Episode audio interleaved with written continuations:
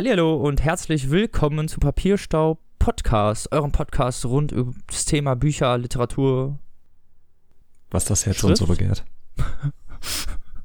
alles. Äh, wie immer mit mir, dem Robin. Ja, der Esel nennt sich immer zuerst. Mache ich heute einfach mal. Und meinem äh, lieben Mitpodcaster Tim. Hallo und wir haben einen Gast oder eine Gästin. Hallo. Eine Gästin. Hallo, ich wollte dich noch krass ankündigen. Die oft kopierte und selten erreichte. Und jeder versucht sie zu kriegen, aber nur wir haben sie bekommen. Die einzigartige Tellemann-Frau. Hallo. Wow, jetzt äh, kommt so Jubel Hörst du den Applaus? aus dem Mhm. Die Hintergrund. tosenden Massen, Ja. die nur wegen dir hier sind. Hm.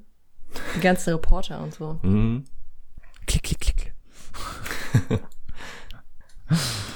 ja, Folge 26. Nach unserem super krassen Special-Marathon. Genau. Und ähm, der nächste kommt auch bald, denn Halloween steht bald an. So ist es. Und da will Kjeld, Kjeld wieder mitmachen, ne? Ja, ich glaube schon. Ja. Da ja der gut. Kilt auch wieder dabei sein. Dann sind wir wieder zu dritt. Mhm. Das ist eigentlich gar nicht schlecht. Ja. Was hast du denn so gemacht die letzten Wochen? Ähm, Lieber Tim. Oder was habt ihr gemacht? Ja, Telle hatte ja Ferien und wir waren in der Zeit dann in Rostock und Schwerin und äh, haben uns so einige Sachen angeguckt. Wir waren, und ich kann das jedem nur empfehlen, wenn er mal in Schwerin ist, in das äh, staatliche Museum zu gehen. Ähm, das Ist ist, das umsonst? nein, Schade. aber es ist richtig gut. Also ähm, Und groß. Ja, es ist wirklich groß und ähm, da sind halt viele hauptsächlich holländische Bilder, so aus dem 18. Jahrhundert und 17. Jahrhundert, weil der Großherzog halt ein großer Fan der Kunst war und das ist, glaube ich, die Auf größte... Hanf gedruckt. Zwinker, zwinker. Ja, ja. Und das ist, glaube ich, die größte Sammlung an holländischen Künstlern der Welt oder in Europa oder so. Und ähm, ist sehr sehenswert. Und ansonsten waren wir noch im Kino, ähm, in der Sneak. Also wir wussten nicht, worauf Was wir uns da einlassen. Und es war ein deutscher Film. Und der heißt Vorwärts immer. Und der war überraschend hätte, gut. ich, der hätte ja geweint, du. Ja, dachten wir auch am Anfang. Also es, es fing, Ein deutscher Film, nein. Das meinten auch ganz, nicht. ganz, also ganz viele meinten dann halt auch so, ja, scheiße, ist ein deutscher Film. ja. Und fängt dann halt an so mit Honegger und Ja. denkst so, hm, Ich okay. dachte auch gleich, ja cool, ich verstehe den ganzen Film jetzt nicht. Ja, aber der war überraschend gut. Also, der war halt ziemlich lustig und das ist so eine Geschichte, in der ähm, so ein Theater für das Zentralkomitee ein Stück aufführen sollte von Shakespeare. Die machen dann aber was anderes, was systemkritisch ist. Und ähm, das spielt kurz vor der Wende und es geht halt das Gerücht um, dass Honegger ähm, an der Grenze, äh, nee, bei den Demonstrationen halt Panzer auffahren lassen will und äh, einen Schießbefehl gibt. Und äh, der Darsteller von Honegger versucht das Jetzt halt zu verhindern. Spoiler doch nicht alles. Was Tim eigentlich sagen will, ist, dass man den verstehen kann, auch wenn man keine Ahnung von Politik hat. Genau. Das ist vielleicht wichtig zu erwähnen, weil sonst Also man braucht keinen DDR-Background, um da jetzt Nein, drüber lachen zu können. nicht. Also nicht einen großen, also so Standardwissen reicht. Okay. Genau. Und da wird, also das äh, wird eigentlich alles ziemlich gut erklärt. Also die Witze wirken halt auch, weil Also selbst die gut wenn man- aufgebaut werden. Überhaupt nicht weiß, wer Honecker ist, dann versteht man das halt trotzdem, warum das lustig ist. Ja, das ist schon ziemlich eindeutig.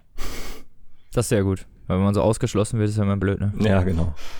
War mal so in so einem Kabarett, wo wir, als wir äh, mit der Berlinfahrt, mit der Schule damals in Berlin waren, Mhm. in so einem ri- richtig lustigen Kabarett, so vor, die, was die Lehrer natürlich ausgesucht haben. Dann, ja, hier, lustig. Und dann ging Okay. nur so richtige DDR-Jokes, die man wirklich halt gar nicht verstehen konnte, wenn man nicht irgendwie in der Zeit gelebt hat. Mhm. Ja, geil. Das war mega cool. Ja. Und äh, was hast du denn noch gemacht? Ich? Äh, pff, nix. Eigentlich. Ich versuche seit über einer Woche oder zwei in die Leiden des jungen Wärters zu kommen, weil das bei uns im Theater Oh aufgeführt wird. Oh je.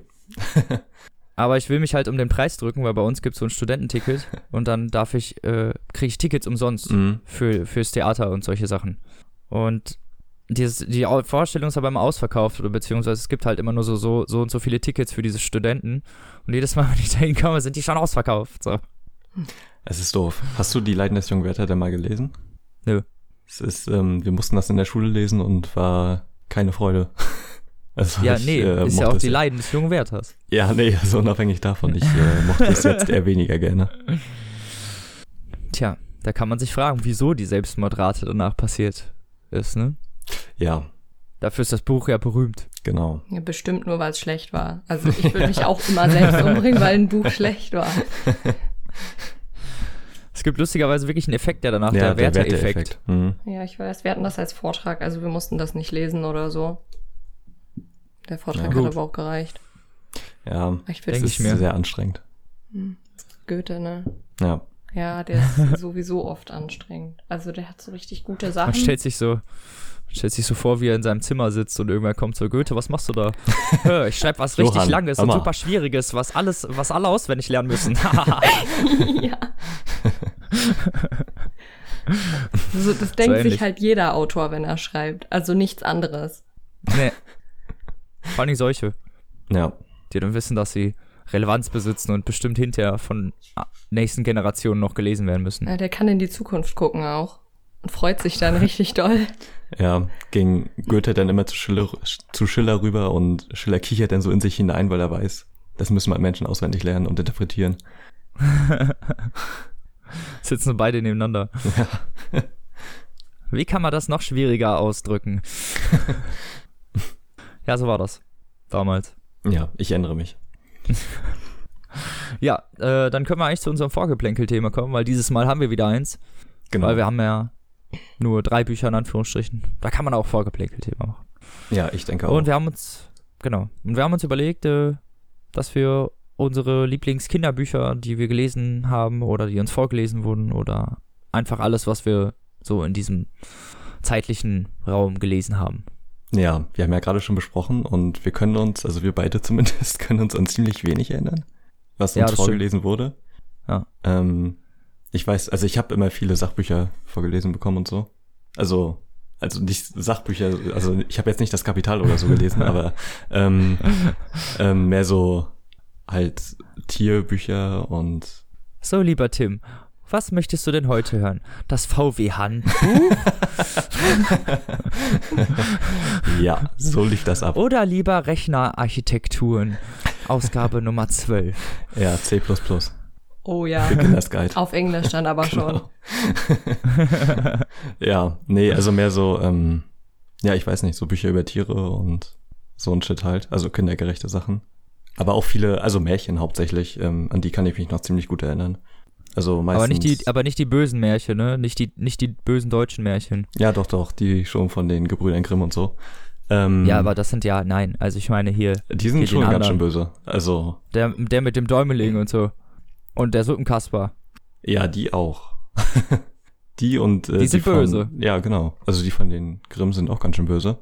Ja, geht. Und, ja, also wenn du dir jetzt nochmal sich das- Rotkäppchen durchliest, ja. das ist schon ganz schön brutal. Also, wir hatten das in der 11. Klasse ja, aber am nochmal. Ende wird der Wolf aufgeschnibbelt.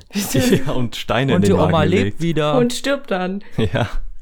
Ähm, ja. ja, wir hatten das in der 11. Klasse nochmal und als wir das gelesen haben und waren alle richtig schockiert, weil wir das halt überhaupt nicht in Erinnerung hatten, wie, wie brutal das ist. Also das ist schon ich ganz auch, dass, ich glaube auch, dass man als Kind bestimmt nicht die Originalversion vorgelesen bekommen hat, sondern welche, die durch ein Lektorat gelaufen sind, sagen wir es mal so. Nee, man Ich denkt glaub dann nicht. wahrscheinlich, Also- das ist normal oder so. ja, also es ich gibt ja auch glaub- richtig Ich glaube viele auch, dass man Autoren, das die gar nicht hinterfragt irgendwie. gerade Rotkäppchen fassen Mhm. richtig viele Autoren einfach wieder auf. Und es ist dann immer richtig lustig, wenn die halt dann durch das, was sie schreiben, so bewusst machen, wie brutal das eigentlich ist. Ich Mhm. habe letztens erst ähm, was gelesen, das hat quasi Rotkäppchen fortgesetzt und es ging halt darum, dass Rotkäppchen dann nach Hause kommt und alle wissen wollen, was passiert ist und so und Rotkäppchen sich so denkt, so cool, alle wollen was von mir und dann sehnt sie sich halt danach, dass sie nochmal vom Wolf gefressen wird und das halt nochmal passiert. Und das ist halt richtig merkwürdig. Ich dachte schon so, okay. Ja, und ansonsten eigentlich nur noch so die Märchen von Hans Christian Andersen. Also die sind ja auch teilweise sehr traurig. Ähm, aber die mag ich auch heute noch ziemlich gerne und ähm, die unendliche Geschichte habe ich gelesen, also selber. Das war mein erstes richtig großes Buch. Mit zwei Jahren. Ja, ich, als wäre es gestern gewesen. Ja. Ja. Es war gestern, Tim ist erst drei. ja. Was hast du denn so gelesen, Robin? Ich habe vor allem, also an, an das Buch, was ich, an was ich mich erinnern kann, was ich als erstes äh, alleine auch wirklich gelesen habe, hieß Der unsichtbare Junge. Da ging es um irgendwie einen Jungen. War der ein, unsichtbar? Äh, nein, nein, nein, es ging um, es ging um einen, einen Jungen, der hat äh, das Down-Syndrom. Okay. Wusste ich übrigens als Kind auch nicht, habe ich auch nicht verstanden. Mhm. Ähm, und der, er wird, sagen wir mal, er wird nicht so gut behandelt, so, ne? Also die bevormunden ihn sehr krass und, und er darf halt wirklich kaum eigene Entscheidungen treffen. Und dann ähm, taucht halt auf einmal irgendwie so ein Junge auf. Also er verläuft sich irgendwie im Wald und dann taucht halt so ein Junge auf. Ne? Den gibt's Mhm. aber gar nicht. Ich glaube, das hatten wir auch mal in der Schule irgendwie behandelt. Irgendwie kommt mir das bekannt vor. Ich weiß auch nicht, von wem es ist. Ich weiß halt nur, dass ich das gelesen habe und ich war irgendwie voll geflasht. Mhm. Weil die halt dann so im Wald überleben mussten und er natürlich auch gucken musste, dass er nicht gepackt wird und so. Und das Buch heißt zwar Der unsichtbare Junge, aber ich bin bis zum Ende, also das ist halt der Twist des Buches, dass dieser Junge gar nicht existiert, obwohl das ja der Titel ist. Ich meine, Spoiler. keine Ahnung. Ja, ja, ey, hallo, das ist der Titel. Ja. So, ja. Ich war irgendwie zu dumm. Ich war vielleicht auch einfach ein Kind. Ich keine Ahnung, ich habe das gar nicht gerafft. So. Mhm. Also auf jeden Fall war das so der Twist am Ende. Krass, im Kinderbuch so einen Twist einzubauen. Ja, ne? Ja. Nee, und sonst habe ich, ähm, was ich auch jedem empfehlen kann heute noch, ist äh, Twig, die Twig-Saga von äh, Paul Stewart, glaube ich, heißt er, ja. Okay.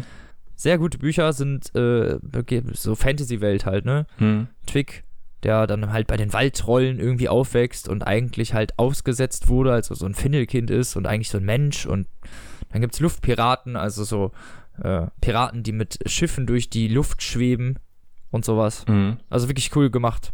Äh, und da sind halt Illustrationen drin, sehr viele, Okay.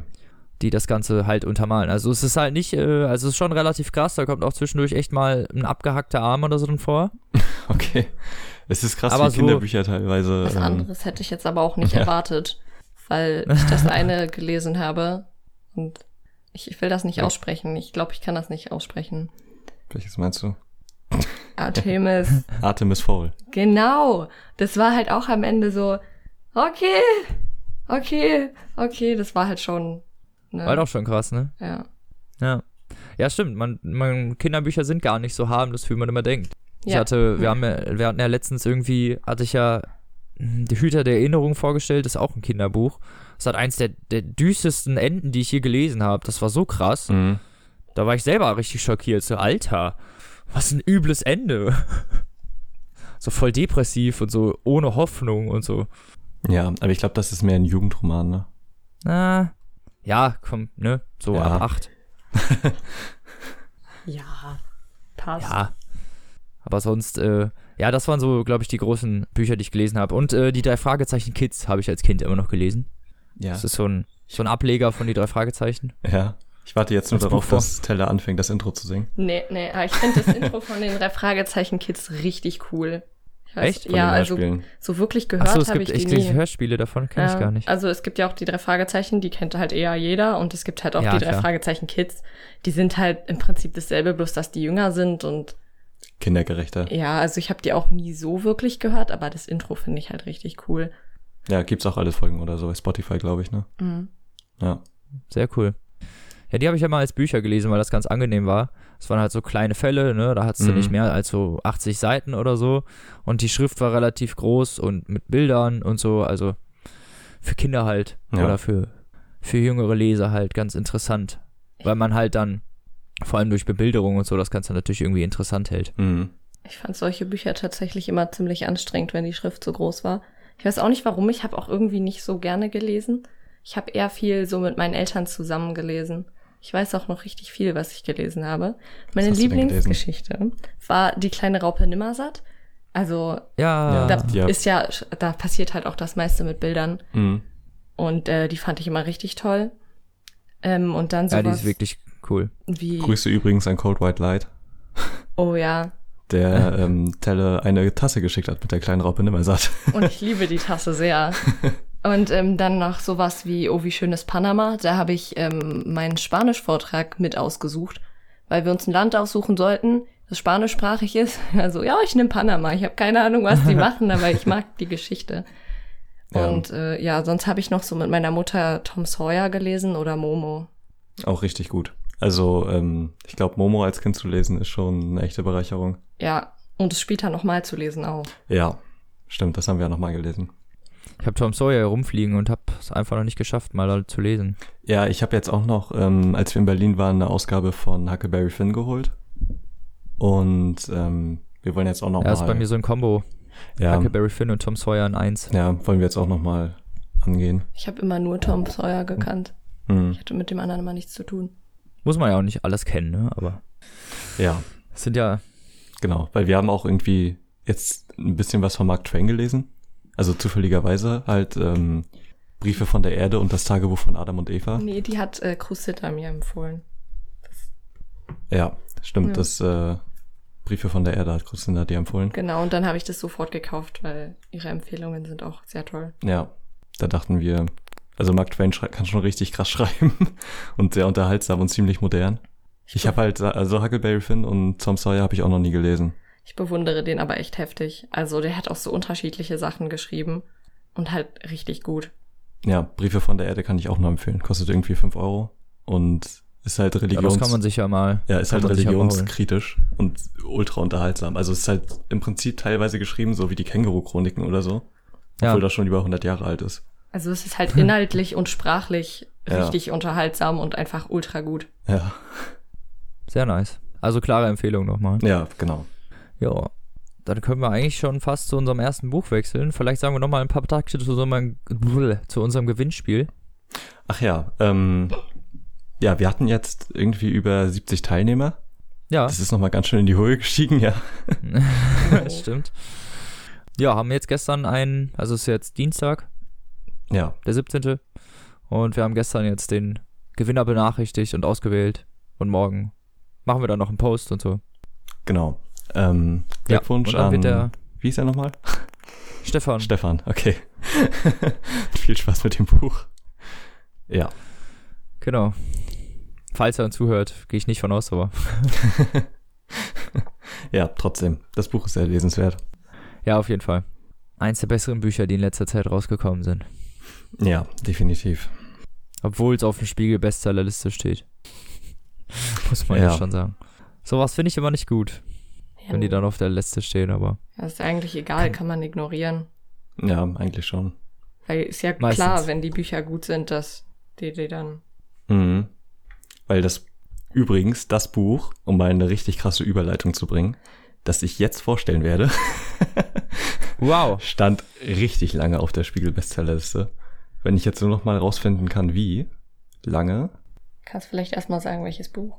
Ach ja, es ist ähm, das Parfüm von Patrick Süßkind im Diogenes Verlag erschienen 1985 und es war 470 Wochen auf der Spiegel Bestsellerliste. Davon 449 ununterbrochen. Oh, Ja, Okay, das ist okay. ist ähm, mit dem anderen Buch, was wir später noch vorstellen werden, das meistverkaufte deutsche Buch aller Zeiten zu Recht. mit über 20 Millionen Exemplaren. Steht da, glaube ich, auf irgendwie so einer Liste drauf, glaube ich. Ja, stimmt, von, ähm, mh, ja, habe ich auch noch nicht noch gelesen. Und ähm, jedenfalls geht es, äh, also der Untertitel ist halt die Geschichte eines Mörders und es geht um Jean-Baptiste Grenouille und in dem, in dem Buch wird im Prinzip sein ganzes Leben ähm, von der Geburt bis zum Tod beschrieben.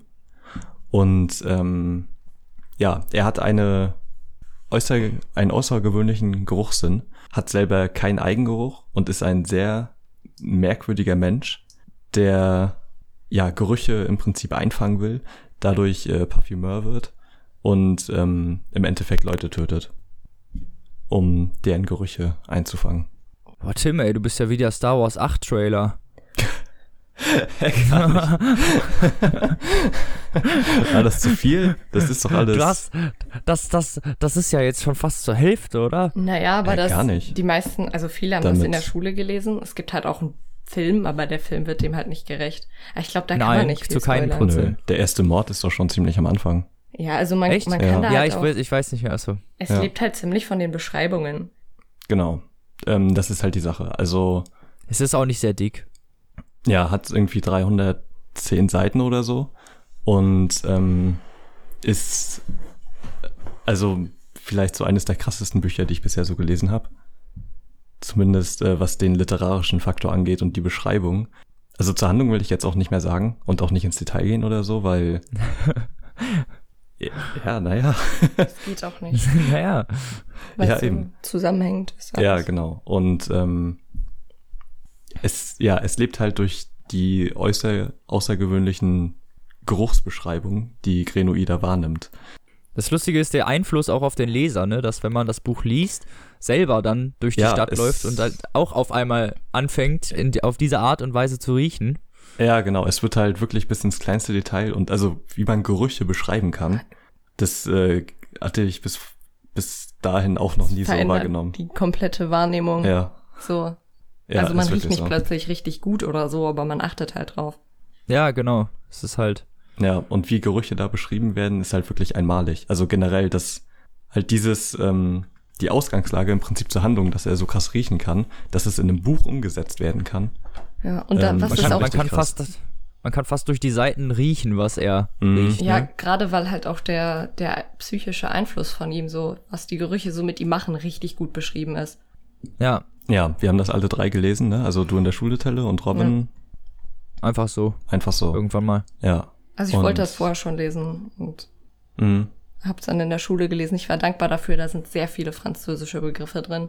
Ja, das ist am Anfang echt anstrengend, also weil halt auch die Stadt sehr detailliert beschrieben wird und jede Straße ich finde das lustig, dass ihr euch darüber beschwert, weil ich hatte das gar nicht.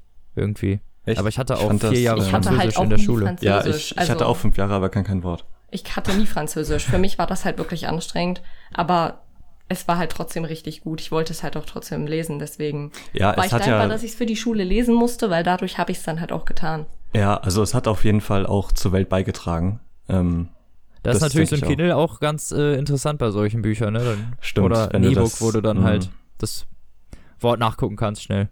ja, das Also- ist dann natürlich sehr praktisch. Ich würde die auch nicht streichen, die französischen Bezeichnungen, Mhm. die gehören halt dazu.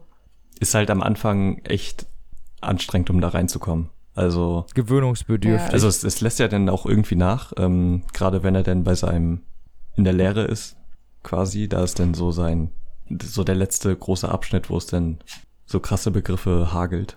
Ja, es sind halt meistens auch nur so Namen oder so. Also Ja, nicht, dass jetzt hier jemand oder- denkt, ich kann kein genau. Französisch, ich kann das Buch nicht lesen. Ich kann halt auch kein Französisch. Ich habe es gelesen und es ist richtig gut. Genau, also sind halt hauptsächlich Straßennamen oder Namen von Düften oder Das macht Sowas. halt auch Namen aus, von anderen Personen. oh ja, genau. das macht halt auch aus, wie präzise das alles beschrieben ist. Also das steigert irgendwie die Qualität davon, dass es halt wirklich alles so richtig genau beschrieben ist und halt so genau, dass man sich nicht mal einreden kann, es ist halt nur eine Geschichte. Ja, es wirkt halt sehr real. Also es spielt um 1750 ungefähr so der Großteil des Buches. Ähm, Also nach der französischen Revolution. nee, vor der französischen Revolution.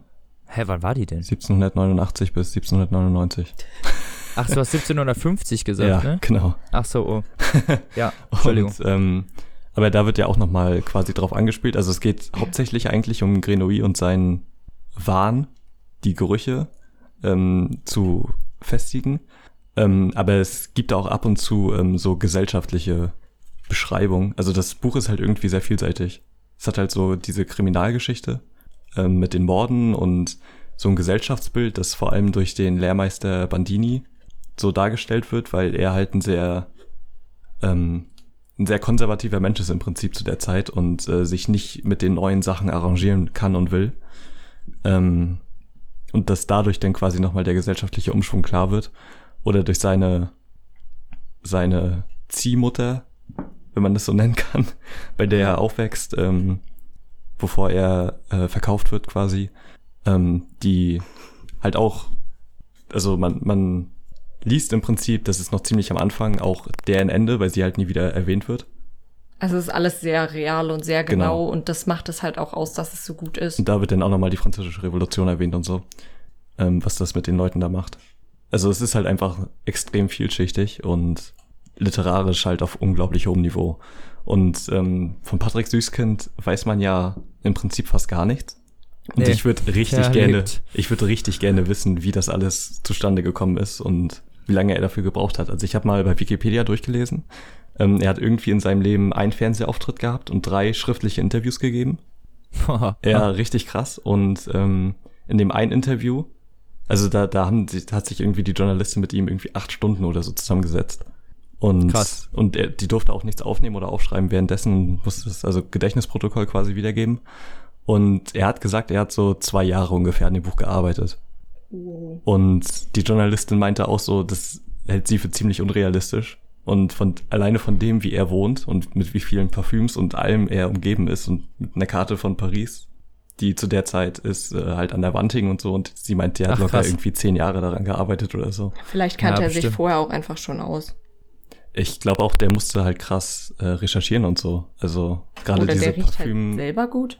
Also, also es wird halt, ja, das kann auch sein, aber es wird halt auch krass beschrieben, wie Parfüms hergestellt werden und so. Und alleine das ist schon, also halt auf handwerkliche Art und Weise, wie das beschrieben wird. Ja, auch zu wird. der Zeit und so, ne? Auch genau. Ähm, ziemlich im ziemlich im Detail. Also. Ja, also da muss er schon krass Arbeit reingelegt haben und ich schätze mal, also zehn Jahre halte ich jetzt auch nicht für unrealistisch. Alleine schon wie, also im Prinzip ist jedes Wort so krass gewählt und jede Beschreibung so bis zu Ende, bis zum Ende äh, durchgedacht. Das, also das kann niemals in zwei Jahren ja, geschehen sein. Vielleicht ist der Typ auch einfach Gott und gibt halt keine Interviews sonst weiter, weil wir das sonst rausfinden würden. Ja, das kann sein. er hat auch sonst, also es ist der, der einzige Roman, den er bisher geschrieben hat. Und ähm, hat ansonsten nur Novellen geschrieben und äh, Theaterstücke und ein paar Drehbücher. Ja, ich habe die Geschichte des Herrn Sommern ge äh, Sommers gelesen oder Sommer gelesen, irgendwie so heißt die. Ja. Sehr empfehlenswert übrigens. Ja, die Taube hast du auch noch hier, ne? Von ja, ihm. ich habe die aber nicht gelesen. Ja, er hat irgendwie so fünf Bücher oder so geschrieben und auch schon seit zehn Jahren oder elf Jahren nichts mehr rausgebracht. und ähm, ja, ist schon ziemlich heftig. Also mit, äh, mit dem Parfüm hat Diogenes auch, glaube ich, äh, halt ihren, Be ihren Erfolg bewahrt quasi. Bekanntheitsgrad. Ja, ich denke auch. Erlangt. Und ja, den Film habt ihr beide gesehen, ne? Ja. Ja, leider. Ja, wirklich, sehr, sehr leider. ja, ist ja, ist, das ist auch eine der teuersten deutschen Produktionen, glaube ich. Überhaupt. Von Tom Tickwer als Regisseur, der Lola Rent gemacht hat. Also ein sehr fähiger Me äh, Mensch. Aber wenn Stanley Kubrick sagt, dass das Buch nicht zu verfilmen sei, dann ist das auch, glaube ich, Gesetz. Alter, da waren auch ganz, ganz andere Fehler drin, die dieser Film begangen hat. Ich habe den noch nicht gesehen. Abgesehen also, von dieser ähm, Schauspielerwahl, die so unglaublich grottig scheiße war. Das ist wirklich schlimm. Also man kann es halt echt nicht darstellen. Caroline Herford, ja sicher. und dann wird das so umgebastelt, weißt du, also diese Geschichte ist auch gar nicht die gleiche. Ja. Das ist nur so ungefähr die ersten 20 Minuten des Films folgen der Story des Buches und danach dreht sich der Film. Also es ist, okay, man könnte sagen, es ist prinzipiell noch die Story, aber es wird halt umgedreht. Also im ja. Film geht's um was anderes. Dafür ist es halt nicht mal gut. Genau. Ja, also es, auch als ich das gelesen habe, ähm, man kann sich eigentlich nicht vorstellen, wie das in einem Film wirkt, weil wenn du die Beschreibung halt rauslässt und der im Prinzip einfach nur an jemanden riecht oder so, das ist, also es wirkt einfach super gruselig, ohne dass man den Kontext dazu hat, weil im Buch da irgendwie so zehn Seiten Beschreibung davor sind. Ja, und selbst dann ist es halt noch irgendwie merkwürdig. Ja, also, ja das halt ist auf jeden Fall, aber halt nachvollziehbar. und faszinierend. Ja.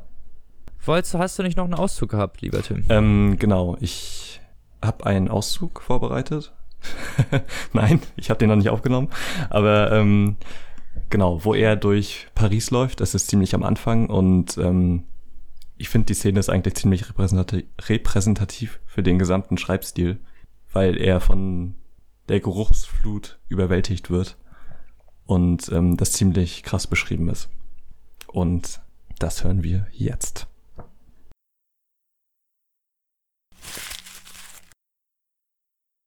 Es war wie im Schlaraffenland. Allein die nahegelegenen Viertel von Saint-Jacques de la Bûcherie und von Saint-Eustache waren ein Schlaraffenland.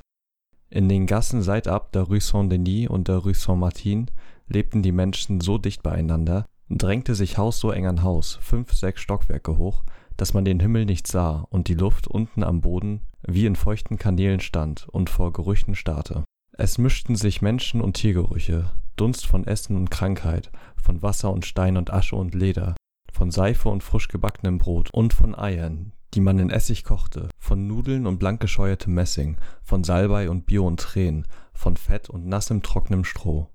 Tausende und Abertausende von Gerüchen bildeten einen unsichtbaren Brei, der die Schluchten der Gassen anfüllte, sich über den Dächern nur selten, unten am Boden niemals verflüchtigte.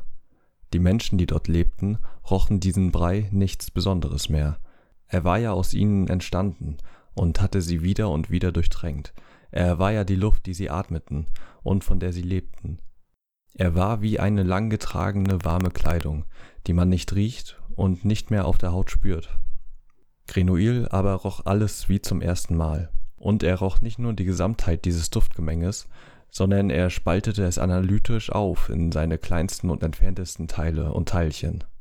Seine feine Nase entwirrte das Knäuel aus Dunst und Gestank zu einzelnen Fäden von Grundgerüchen, die nicht mehr weiter zerlegbar waren.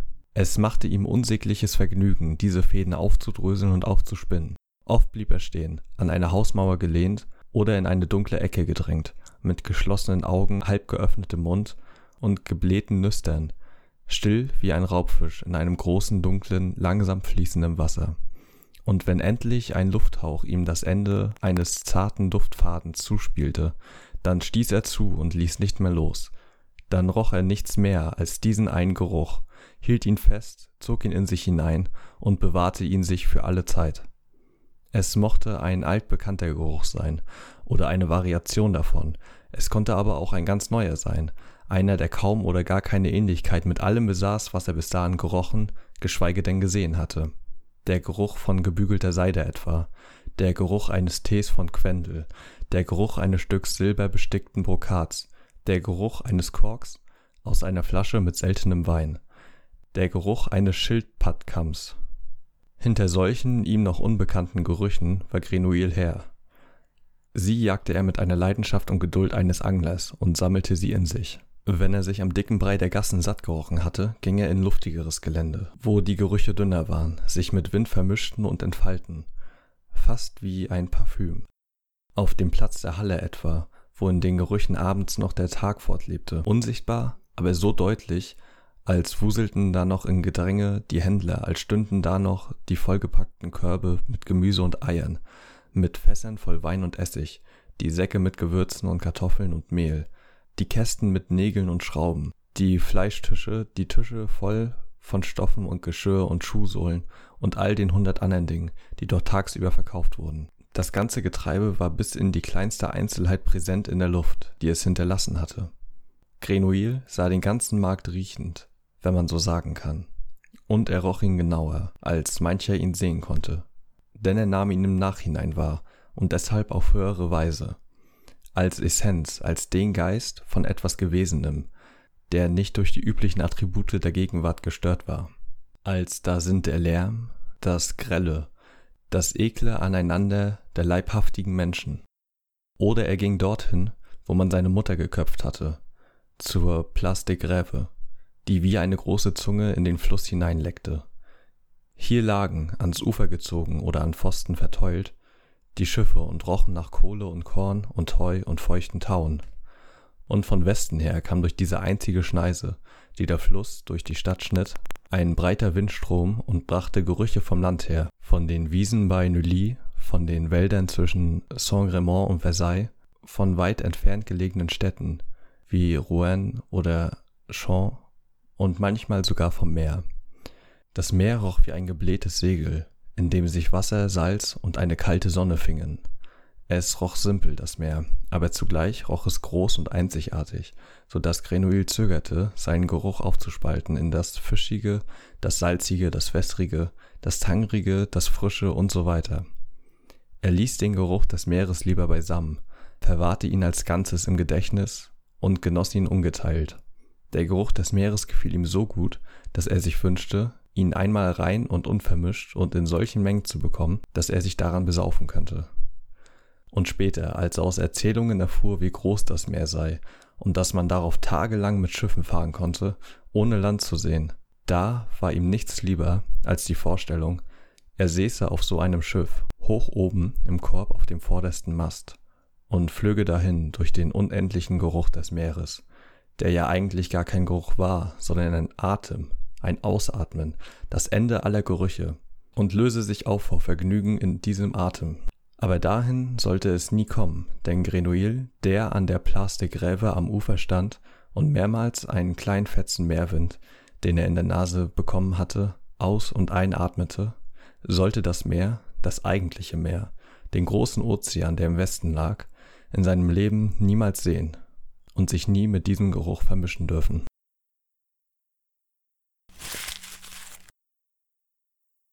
Ja, ähm, viel habe ich auch nicht zu sagen. Lest es euch auf jeden Fall durch. Ähm, wenn euch die französischen Sachen und so am Anfang belasten, dann haltet durch und lest trotzdem weiter, weil es sehr lohnenswert ist. So ist es. Wahrscheinlich echt eines der krassesten Bücher, die ich bisher gelesen habe. Ist so. Auch eines der besten Bücher der letzten 30 Jahre, die vor allem aus Deutschland kommen. Ja, definitiv. Ja. Ja. Und Mm, Apropos Leute, die aus Deutschland kommen. mein Autor kommt nicht aus Deutschland. wow. Geil, ne? Überleitung 10 von 10. Er kommt, äh, es geht um den lieben Stefan Bachmann, den wir hier schon mal hatten. Ein Wunderknabe der Literatur, könnte man sagen. Ach, das war, ähm, was, hat, was hattest du nochmal von dem vorgestellt? Die Seltsamen hieß das Buch. Ja. Er ist vor allem dadurch berühmt geworden. Also das Buch ist halt einfach bekannt und ziemlich gut gewesen, aber er war halt auch erst 18 oder so, als er das Buch geschrieben hat. Das sind so heftige Typen. Ist wie der Dude, der Ara Aragorn geschrieben hat. Der war doch auch irgendwie Ja. 15 oder so. Ja, der war auch, ja genau, der war fünf. Ja, der war noch zum ersten Teil, ja. Heftig. Mhm. Da gibt es manchmal ziemlich krasse Beispiele, ja. Und er ist halt auch so ein Fall. Ähm, ich habe mir das nicht deswegen geholt oder so, aber seit Die Seltsamen habe ich dann natürlich mal ein Auge auf diesen Autor geworfen. Ja, klar, wenn das erste Buch schon so gut war. Ja, das stimmt. Äh, und jetzt kam vor ein paar Wochen, ich muss mal eben kurz nachgucken, ist äh, am 23. August erst rausgekommen, also keine Ahnung, vor, vor zwei Monaten ungefähr. Mhm. Ich kann nicht so gut rechnen. Zwei Monate kommt dann. Ähm, ja, und war halt, ist halt auch relativ, ähm, sagen wir mal, breit gefächert beworben worden. Also zumindest ich habe ziemlich oft irgendwie Rezensionen oder irgendwie, ja, jetzt Palast der Finsternis neu raus. Also Mhm. meine Filterbubble war ziemlich voll mit diesem Buch. Aber ich wollte es sowieso kaufen und dann habe ich es mir halt für, für, für Kindle gekauft direkt, um dann nicht in den Laden zu müssen oder so. Es ist auch ein bisschen größer, hat halt 300 Seiten, sieht aber ziemlich cool aus als gebundene Edition, weil es halt, ähm, es ist so broschiert und äh, das Cover vorne Mhm. ist, ähm, ist so shiny, also so Ach, okay. glänzend. Ja. glänzend. Ziemlich cool, also sieht ziemlich cool aus. Ich habe mir halt einfach jetzt die Kindle-Edition gekauft, weil sind ja keine Zeichnungen drin und so. Also was soll's. Mhm. Äh, ist halt immer auch zwei, drei Euro günstiger. ja, das stimmt. Die gebundenen kosten ja immer etwas mehr, wenn die noch rauskommen. Ja, das stimmt. Ja, und in dem Buch geht's um. Es geht vor allem erstmal um die Außenseiterin Anouk, ein, äh, ich glaube, 17-jähriges Mädchen, die, ähm, ja, soll man, sagen wir mal, die wurde mit einem goldenen Löffel im Arsch so geboren. Ist das die Redewendung? Keine Ahnung, ob das die Redewendung ist. okay. Sie ist mit einem goldenen Löffel im Arsch geboren. Ja, so. Ich glaube, man weiß, was ich meine. Ja. Äh, also wächst in so einem Elternhaus auf, wo die halt mega reich sind und die hat auch immer alles, aber die Eltern äh, interessieren sich einen Scheißdreck für die. Eigentlich. Mhm. Ja, sie ist halt auch sehr äh, gramzerfressen, sagen wir es mal so. Ja. Also ein ziemlich äh, aggressiver, hasserfüllter Mensch. Und sie wird ausgewählt für eine super krasse Expedition äh, in äh, diesen Palast oder in einen Palast äh, des ähm, Marquis de Backe Bassancourt. Bassancourt heißt er, glaube ich. Okay. Ja, es ist sehr schwierig. Es ist nicht Ja. so leicht. Es ist auch sehr viel Französisch da drin, aber da komme ich noch zu. Und ja, sie wird einfach so eingeladen. Also es ist jetzt nicht, dass sie jetzt irgendwie voll krass irgendwas drauf hätte oder so. Also sie hat halt Literatur studiert oder Geschichte, irgendwie sowas. Aber jetzt nicht irgendwie, also ist jetzt nicht, dass sie dafür irgendwie qualifiziert wäre oder sowas. Mhm. Und trifft dann am Flughafen ähm, die anderen Mitstreiter sozusagen dieses Projekts. Und ähm, das sind halt auch alles Jugendliche, ne? So zwischen 15 und 18. Die auch alle so aus so eher behüteten, reicheren Elternhäusern kommen. Und ja, die fliegen halt, die werden halt mit so Privatjets dahin gebracht und so. Also man merkt schon relativ schnell, dass das schon so, naja, also dass die Leute, die die da hingebracht haben, schon ziemlich viel zu sagen haben müssen, einfach weil die halt ohne Kontrolle zum Beispiel durch die Sicherheitskontrolle gehen können und so Ja. weiter. Naja, und dann werden die halt zu diesem, zu diesem Schloss geflogen und sollen halt da einsteigen. Ne? Und sozusagen dem Team assistieren, irgendwie in, diese, in diesen Palast einzudringen, der und sich unter diesem Schloss befindet. Und man weiß bis dahin auch noch nicht wirklich, was ist dieser Palast eigentlich, was, was, was macht der und was soll das sein. Und diese, diese Geschichte mit Anouk wird zwischendurch immer wieder unterbrochen von Tagebucheinträgen, könnte man sie eigentlich nennen, von Aurélie de Bassencourt, also der Tochter des Marquis, der den Palast gebaut hat, Hm. die ähm, in ihren Tagebucheinträgen halt darüber schreibt, wie es zu diesem Bau kommt sozusagen oder naja, also sie befindet sich selber irgendwann in diesem Palast, weil das Ganze spielt zur französischen Revolution und der Vater baut halt den Palast oder der Marquis baut diesen Palast, um halt seine Familie zu beschützen vor der drohenden Ja. Gefahr. Und wie es halt dann so kommt, werden natürlich irgendwann, ähm, das passiert auch relativ zu Anfang, wird das Schloss überfallen und sie müssen halt unten in diesen Palast. Und ähm, über, das ist dann so rückblendenmäßig so ein bisschen, wird dann halt erzählt, wie die Mutter ähm, schon mal öfter in diesem Palast war und total, naja, sagen wir mal, äh, schockiert da wieder rausgekommen ist. Also die, die wollte da um, im Leben nicht wieder rein und wird dann halt auch, als der Palast, also als das Schloss überfallen wird, erschossen. Weil sie da nicht runtergegangen ist. Genau, weil sie da nicht Mhm. mit wieder mit runter will, weil da halt wohl irgendwas voll Schlimmes ist. Und dieser Palast befindet sich halt unter diesem Schloss äh, mit so einem Zugang und soll wohl auch mega riesig sein und so. Und ähm, ja, die Aurelie wird dann halt, also die Tochter wird dann halt mit ihren Schwestern ähm, dort eingesperrt und die werden voneinander getrennt und sie wird da halt einfach gefangen gehalten. Und ähm, das sind, also es ist immer so ein Hin und Her zwischen der Story von Anouk Mhm. und, und äh, Aurelie, die ähm, ja live sozusagen dabei war, als dieser Palast äh, in Betrieb genommen wurde. Und halt ähm, dann Anouk, die halt in der heutigen Zeit ähm, mit, so, okay. dieser, mit dieser ganzen Projektgruppe darunter gehen soll, Mhm. um das halt zu erforschen, was da drin ist. Naja, und bei Anouk äh, und ihrer Gruppe stellt sich relativ schnell raus, dass sie, naja, dass die Auftraggeber nicht das sind, was sie vorgegeben haben zu sein. Also zumindest halten sie, äh, halten sich Anouk und die Gruppe für Versuchskaninchen relativ schnell. Also die werden betäubt und werden irgendwo hingepackt und ähm, wachen dann halt auf und rennen weg in den Palast rein und das wollen die halt schon nicht. Also sie, sie, sie haben die betäubt und einen von denen sogar getötet. Das bedeutet also, ähm, die Auftraggeber sind halt, benutzen die irgendwie als Futter oder Versuchskaninchen, man weiß es nicht ganz genau. Mhm. Als Reaktion darauf flieht halt die Gruppe in diesen Palast und muss halt von, von dort an halt diesen, den Weg bestreiten sozusagen halt, ne? Durch den Palast und versucht halt den, den Häschern zu entkommen und äh, einen Ausgang zu finden. Aber was halt noch in dem Palast lauert, das wissen die natürlich nicht. Ja. Ja, das ist so grob die Geschichte ungefähr. So bis zu 30% maximal. Mhm. Ja, ich weiß nicht, vielleicht habe ich es auch ein bisschen blöd erzählt. Klingt, also ist vor Anfang eigentlich relativ spannend, ne, mit diesem Palast und man weiß nicht ganz genau, was äh, geht da überhaupt ab. Ja, ist auch ganz interessant, dass ähm, dann nochmal die französische Revolution da mit reingenommen wird. Also die Ja, genau, Entstehungsgeschichte quasi des Palastes. Ja, genau, dass, dass es halt aus dieser Sicht dann irgendwie gezeigt wird. Mhm. Es hat, macht halt hinterher noch mehr Sinn für die Geschichte, weil da noch natürlich mehr Ja, Teile kommen klar. und ähm, dass wir immer sich so gegenseitig erzählt sozusagen, weißt du? Also Mhm. die, Ja, ist ja ein praktisches äh, Erzählelement auf jeden Fall. Je- ja, genau. Und naja, die Geschichte baut halt so gegenseitig aufeinander so ein bisschen auf.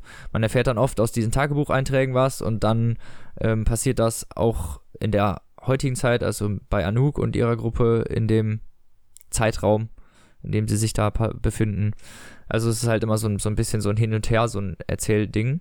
Und es war am An es ist halt irgendwie auch relativ spannend. Also vor allem am Anfang hat es auch relativ spannend geklungen. Das Problem, was ich die ganze Zeit mit dem Buch hatte, war eher, dass ich mit der Hauptperson, mit dieser Anouk, nicht so wirklich warm geworden bin, weil mir einfach dieser unglaubliche Hass und Gram einfach äh, nicht gepasst hat irgendwo, weißt du? Mhm. Also die Schle die die scheißt halt wirklich jeden zu so mit was was geht so einfach, ne? Die können nett sein und keine Ahnung was oder die, ne?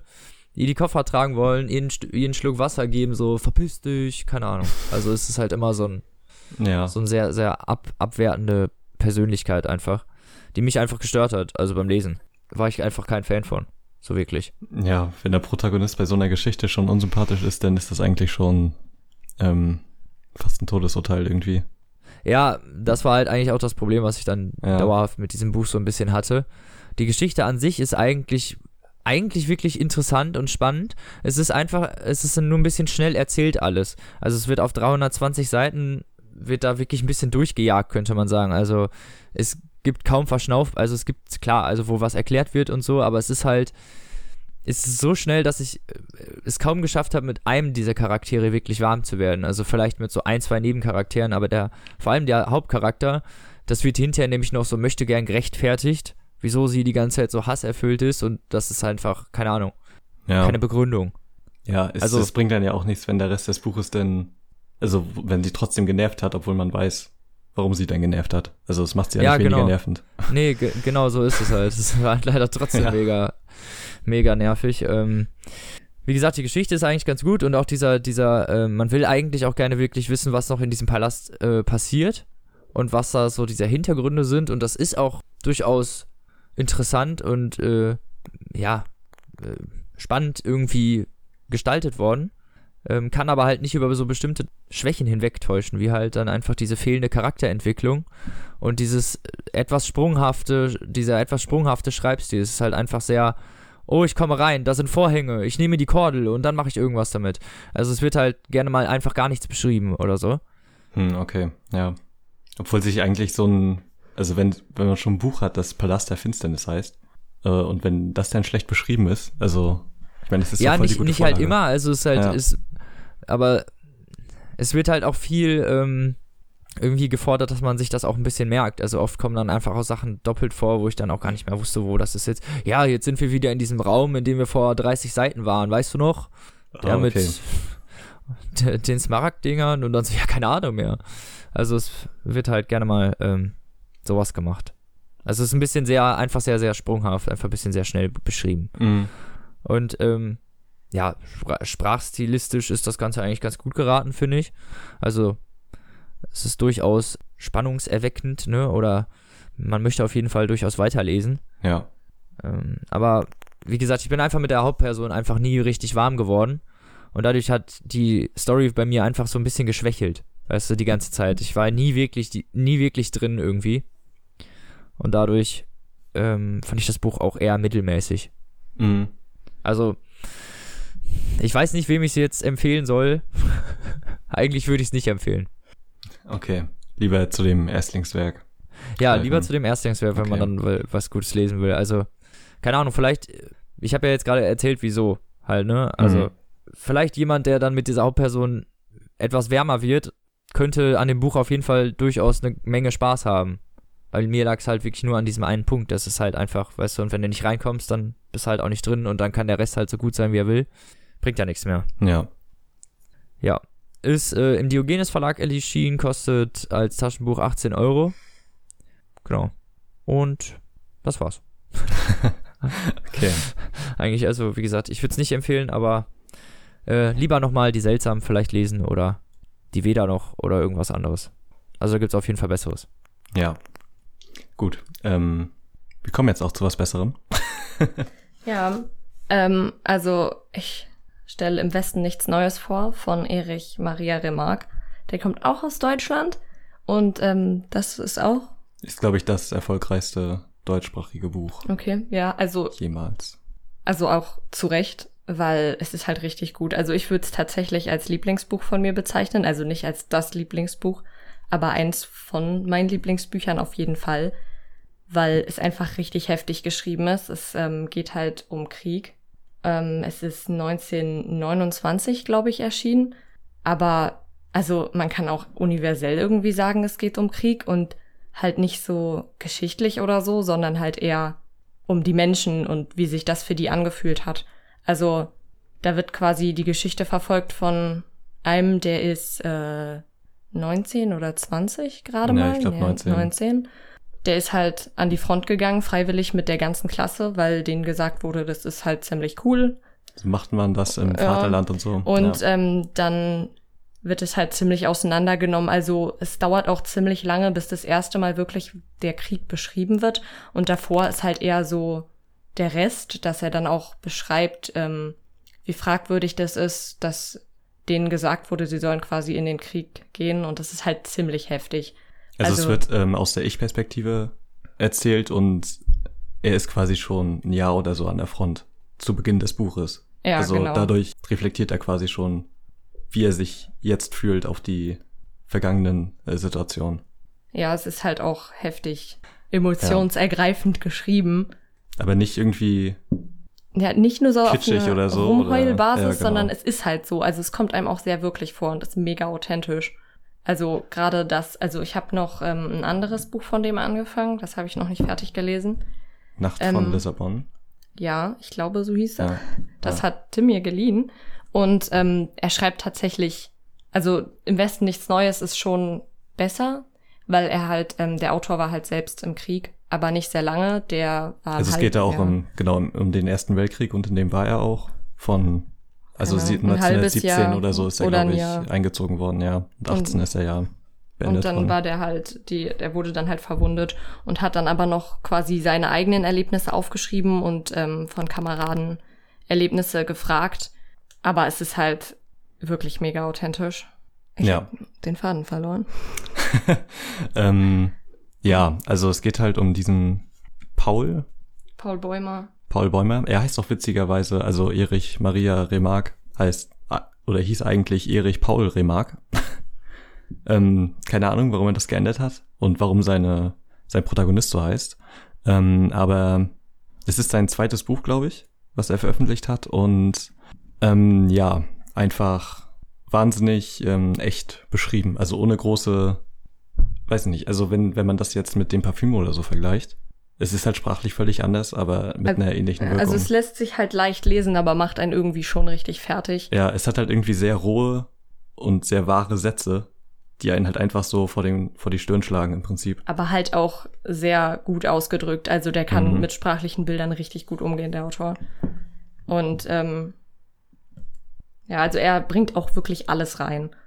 Also alles, was quasi mit Krieg zu tun hat. Also auch einmal Politik, wo der, der ähm, Paul Bäumer sich mit seinen Kameraden unterhält. Stimmt. Aber ja. sonst halt auch weniger Politik und so. halt also- mehr das Leben des Frontsoldaten. Ja, es geht halt eher so auf den individuellen Menschen ein. Also, dass quasi derjenige, der in dem Buch verfolgt wird, halt für alle so steht. genau, es geht noch um eine Handvoll Klassenkameraden, die halt immer wieder auftauchen. Ja, und auch andere Leute, die vorher schon an der Front waren, mit denen er dann befreundet ist. Und zu dem man auch eine krasse Bindung aufbaut. Also gerade zu dem Koch. Ähm, der war so fast mein Lieblingscharakter eigentlich. Der, der immer Essen gefunden hat. ne? Ja. Ja. Das war, also das fängt halt im Prinzip an mit, ne, in der Klasse, dann zur, ähm, zum Training im Prinzip auf den Krieg und dann geht's an die Front und von da an ist es halt ähm, pures Chaos und keiner weiß, welcher Tag es ist und welche Tageszeit und ja, und er beschreibt dann halt auch immer wieso und bla und ja. Es ist im Prinzip ähm, wie, wie bei draußen vor der Tür oh ja. von äh, Wolfgang Borchert, nur weniger abstrakt.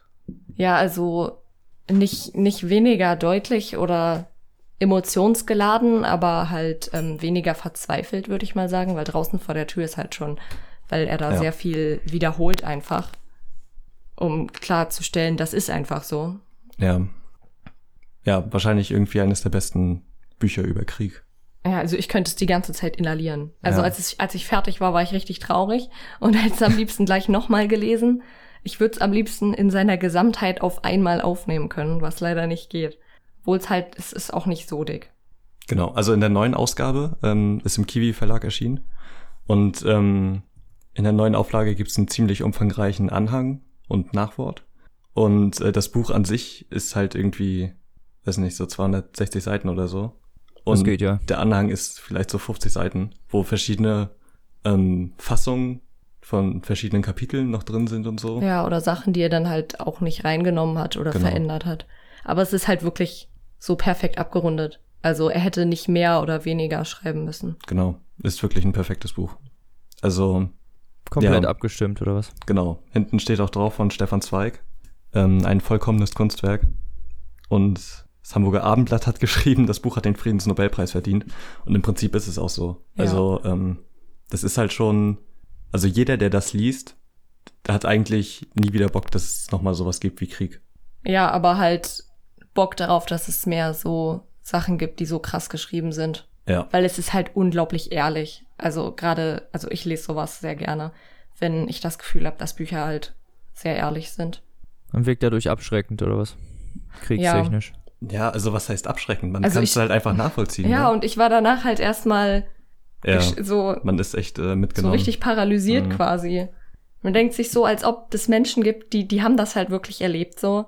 Und man kann das so krass nachvollziehen und furchtbar. Also gut, dass es so geschrieben ist, aber halt furchtbar, dass es das gibt. Also gab. Ja. Ja. Und der hat auch ähm, später noch sehr viele Antikriegsbücher geschrieben. Ich glaube, da sind auch noch ein paar bekanntere dabei. Aber Ja, es gibt So- ja auch so einen ein Nachfolger von Im Westen nichts Neues. Den haben wir aber beide nicht gelesen. Ein Nachfolger? Hm, zweiten Teil. Ist auch das Krass. der, der Weg zurück, heißt es. ja, der hat auf jeden Fall sehr viel geschrieben. Der, ich glaube, der lebt sogar noch. Nee, der ist in Nee? den 70ern gestorben. Ähm, der ist halt, also das Im Westen nichts Neues wurde auch in Deutschland verboten, logischerweise, während, äh, ne? Ähm, und ähm, ja, er ist dann in die USA ausgewandert und hat da halt auch Bekanntheit und Ruhm erlangt. Und noch viele weitere Bücher geschrieben. Woher du das immer weißt. Wikipedia. Das ist der Wahnsinn. Ja, also ähm, können, können wir genauso uneingeschränkt empfehlen wie das Parfüm. Ja. Also wer es noch nicht gelesen hat, äh, die Filme sind auch ganz gut. Also es gibt einen Film, also einen Zwei älteren Verfilmungen. und einen neuen. Hab Schwarz-Weiß-Film ich und einen aus den Ich habe 70ern. den, äh, ich glaube, ich habe den Schwarz-Weißen gesehen. Ja. In der Schule mal. Und ähm, danach wollte ich das Buch halt auch lesen, weil halt schon im Film klar wird, dass es halt eher so um die einzelnen Menschen geht.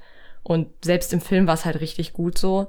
Und dann habe ich halt das Buch gelesen und es war halt richtig so bam, weil Ja, es einfach so krass auf das Gefühl angeht und so, wie die leben und wie die denken und wie da alles passiert. Das hätte ich nicht erwartet, dass es sowas gibt, was das so krass ausdrückt. ja, vor allem halt wie der Alltag beschrieben wird. Also da wird halt ein, ähm, ein Kamerad von denen angeschossen und liegt quasi im Sterben, aber hat halt noch ein paar Tage quasi und die machen sich halt Gedanken darüber, ähm, wer seine Schuhe bekommt. Ja, und da wird halt auch, und sowas. Also weil, also es ist halt knallhart beschrieben im Prinzip, weil so ansonsten halt die Sanitäter die Schuhe nehmen würden. Und ja, es ist halt Ja. einfach die Wahrheit und die bräuchten die Schuhe halt wirklich, aber Ja. sie wollen dem ja auch nicht sagen, dass er sterben wird oder so und das ist sehr merkwürdig und heftig. ja, und solche Situationen sind im Prinzip ähm, ganz viel. Alltag. Buch. Ja, Ja, okay. genau.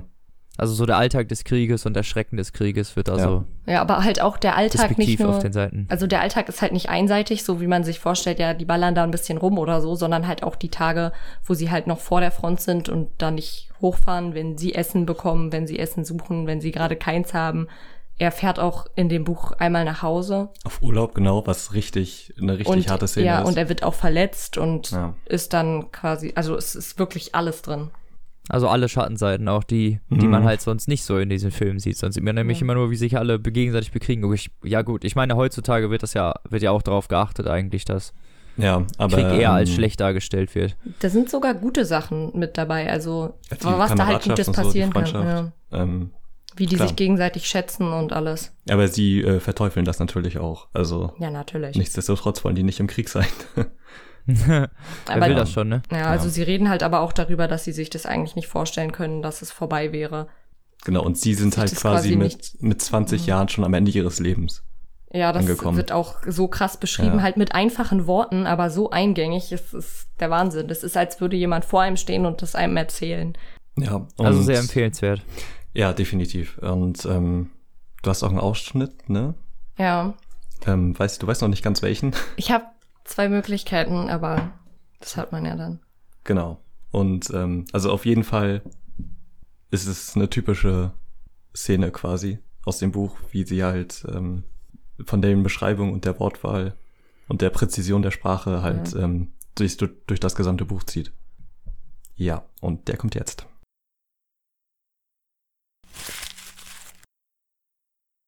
Es wird stiller, doch das Schreien hört nicht auf. Was ist los, Albert? frage ich. Drüben haben ein paar Kolonnen Volltreffer gekriegt. Das Schreien dauert an. Es sind keine Menschen. Sie können nicht so furchtbar schreien.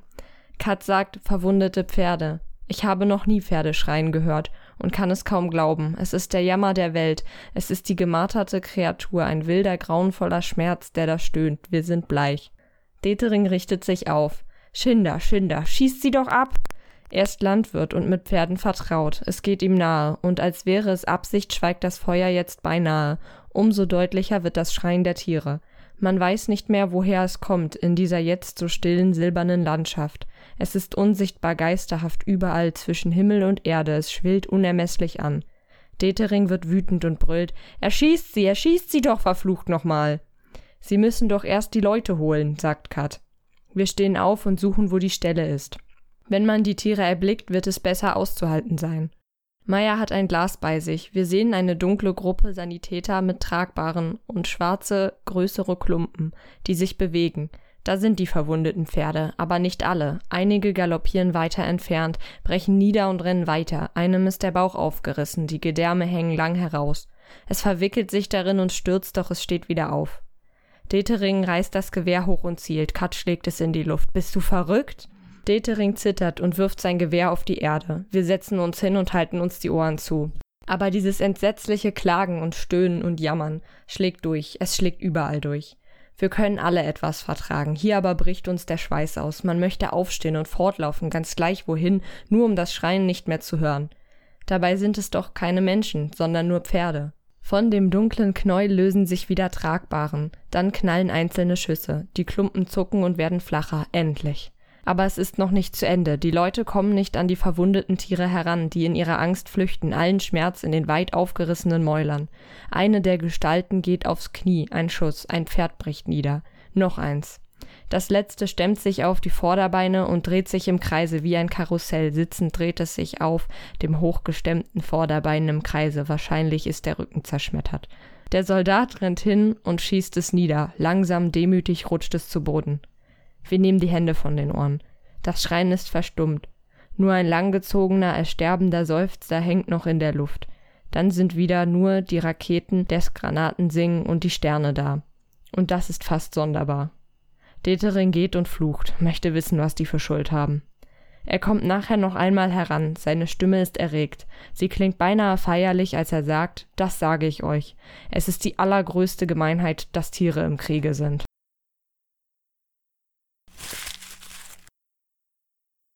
Ja, wir können es jedem empfehlen. Ähm, wenn ihr mal, also ich gucke auch relativ viele Kriegsfilme. Ähm, also halt sowas wie Apocalypse Now oder Platoon oder Die durch die Hölle gehen oder Dunkirk. Oh ja. Dunkirk war richtig gut. Ähm, das ist, es ist halt irgendwie was anderes, ähm, was man auch nicht in den Filmen sieht. Ja, also ich würde halt auch nicht einfach den Film gucken, auch wenn der halt gut ist. Ich würde halt echt das Buch lesen. Genau. Unbedingt, dringend. Jetzt es, sofort. Äh, kostet nicht viel. ähm, 8,99 zurzeit. Ja, also meine Ausgabe hat sogar nur 7 Euro gekostet. Du hast im Internet geguckt, ne? Ja, bei Amazon. Ja. Ähm, Los, lauft, kauft sie euch. Ja, die gibt's auch gebraucht. Genau. Zu Hauf. Mhm. Aber die neue Ausgabe ist halt ziemlich schön. Ist übrigens aufgelegt worden äh, wegen 100 Jahre ähm, Erster Weltkrieg quasi. Also 2014 kam's raus. Also die neue Nochmal Auflage. neu. Genau. Und dann wären wir auch am Ende. Ja, sehr gut. Zwei, zwei Empfehlungen. Eine Nicht-Empfehlung. Ja. Muss ja auch mal sein. ja. Kann ja nicht immer gute Bücher lesen. Ja, was ähm, wollen wir denn schon mal erzählen, was wir in den nächsten Folgen irgendwie geplant haben? Ähm, Außer ja. halt Halloween ist natürlich klar, ne? Ja, genau. Halloween. Gruselbücher. Äh, Wow. genau. Oder irgendwie, was irgendwas mit Spannung zu tun hat. Das werden wir denn noch machen. Und danach haben wir auch noch mal ein Special angedacht, ne? Direkt danach? Ja, weiß ich nicht. Die nächste Folge danach, oder? Ja, dann äh, machen wir ein Special danach, natürlich. Genau. Also, direkt zwei Specials wieder hintereinander. Viel zu krass. Erst, erst kommt Halloween. Ich glaube, die Folge veröffentlichen wir dann auch einfach zu Halloween, Ja, würde genau. ich mal sagen. Und dann kommt noch ein krasses Special. Oh ja. Da könnt ihr euch drauf freuen. Keine Ahnung. Wir verraten noch nicht, was es ist, sonst wird's langweilig. Ja. Habt ihr noch ähm, Musikempfehlung zum Schluss? Nee, darauf war ich jetzt nicht vorbereitet. Tim, hau du mal raus. Ich muss mal kurz äh, nachdenken, aber ich habe bestimmt was. Ja, okay. Ähm, Ich habe nämlich was. Sonst würde ich auch nicht fragen. Ähm, und zwar zwei Sachen. Von dem einen würde ich eher also vorsichtig empfehlen, und zwar das neue Album vom Wu-Tang Clan. Das Okay. heißt, ähm, The Saga Die bringen Continues. noch Alben raus? Ja, ähm, also es ist kein, im Prinzip nicht ein komplett neues Album. Es ist ähm, so eine Zusammenstellung von Mathematic, der Produzent von denen, auf dem im Prinzip die ganzen Leute gefeatured sind. Also es ist kein komplett neues Wu-Tang-Album. Achso. Und das ist, naja, also die haben halt nie was Besseres gemacht als das erste Album von denen. Es, also Audio 88 hat bei Twitter geschrieben, äh, Method Man wirkt, als hätte er als einziger Bock auf das Album gehabt. Und äh, so. so. wirkt das halt auch. Also Okay. die Lieder mit Method Man kann ich auch sehr empfehlen. Der Rest eher, also die Beats sind alle richtig gut, aber die Rapper wirken sehr unmotiviert. Und ähm, dann, was Das ist ich, natürlich auch echt nicht gut, ne? Wenn die Ja. Musiker schon unmotiviert wirken bei ihrem Werk. Ja, ist schon echt, ähm, also es wirkt halt zumindest so, als würde Method Man sich am meisten Mühe geben von denen. Naja, aber was ich wärmstens empfehlen kann, ist äh, ein Album, was letzte Woche erschienen ist von Fat Tony und Mine. Fat Tony hatten wir auch schon mal, als ich auf dem Konzert war bei ihm und so. Ähm, hatten Ja. wir, glaube ich, schon mal angesprochen. Und Mine ist Hatten eine wir.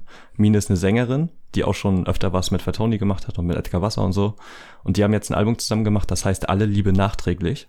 Ähm, es hat zehn Lieder und ist im Prinzip ein Konzeptalbum über moderne Beziehungen. Und Okay. es ist richtig gut. Also ähm, textlich und musikalisch echt überragend. Also die beiden harmonieren so unglaublich gut zusammen. Das kann ich echt nur jedem empfehlen. Also es gibt auch zwei Videos zu Romcom und Alle Liebe nachträglich. In dem, also das Album wirkt halt echt wie so ein Gesamtwerk. Also die sowohl musikalisch so komplett einheitlich, ohne sich irgendwie zu wiederholen, als auch äh, inhaltlich komplett ähm, durchdacht und richtig gut umgesetzt. Ja, sehr nice. Also eine gelungene Ja, Platte. genau. Sehr gut. Ähm, ja, ich habe noch ganz neu jetzt, glaube ich, rausgekommen. Ich weiß gar nicht wann. Ich glaube erst vor einer Woche oder so. TP4L von Trailer Park. Ja. Äh, ich gibt, glaube ich, sogar, sogar so eine Special Box irgendwie mit allen Alben, die bis jetzt rausgekommen sind. Auf Okay. Amazon. Mhm. Mm, sogar mit Crackstreet Boys 1 und 2, die eigentlich verboten sind. Die Schlingel. Die, die Schlinge. Ich finde es auch peinlich, Musik zu verbieten, aber egal. Ja, Ähm, ist es auch. Äh, ja, halt gewohnt, äh, asozial, diskriminierend, in alle Richtungen. Und ja, wie man das halt kennt, ne? Mhm. Von Trailer, Park halt. Ja. Das ist halt, wenn man eine Gürtellinie hat, dann braucht man das nicht hören. Ja, und wenn man keine hat, dann lasst die Hosen runter und Trailer Park. Und klatscht den Lachs auf den Tisch. Ja. so ähnlich, ja. Ähm, eher für die männliche Sparte zu empfehlen, glaube ich. ja, es ist schon. Ich äh, kenne wenig Frauen, die das tendenziell. finden. Ja. Aber ist halt trotzdem witzig. Also hat seinen eigenen Charme, finde ich. ja, auf jeden Fall. Ne? Vor allen Dingen, wenn man es nicht ernst nimmt. Man weiß ja eigentlich, dass es ironisch ist, aber Mhm. egal. Also kann ich empfehlen. Ich habe ein paar Lieder gehört. Man kann ja mal im Internet gucken. Äh, Genau. Glaub ich bestimmt hier. bei Spotify und so geben. ja, ich glaube, eins der bekanntesten ist jetzt hier. Äh, scheiße, wie heißt es denn? Normale Leute, glaube ich. Ach ja. Also, Mhm. Ist auch auf YouTube, glaube ich. Oder Ja. war da, wenn es nicht weggemacht wurde. nee, ich glaube, das Video ging noch. Das war bestimmt noch in du YouTubes Richtlinien drin. Andere Ja. kann man ja nur noch auf sehr einschlägigen Plattformen finden. also die Musikvideos. Ja. Hast du denn noch was? Ja, ich, also ich weiß nicht, also hört die Beatles?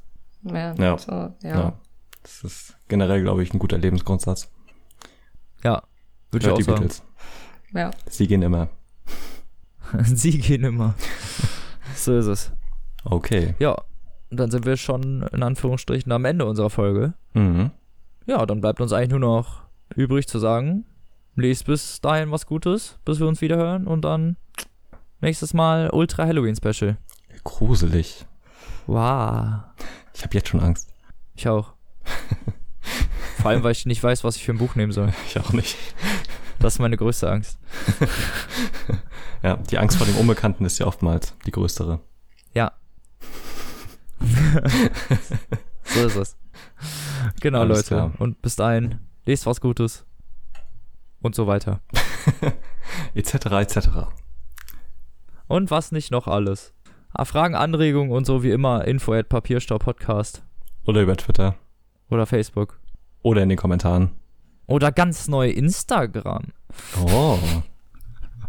Oh ja. Oh Wir ja. haben sie alle. Wir sind überall. Tinder? Nee, Ja, doch, Tinder auch. Ja. Buch-Tinder, ja. Buchtinder. Ja. So, alles klar. Wir verabschieden uns. Genau. Macht's gut, Leute. Bis dahin. Tschüss. Tschüssi. Tschüss.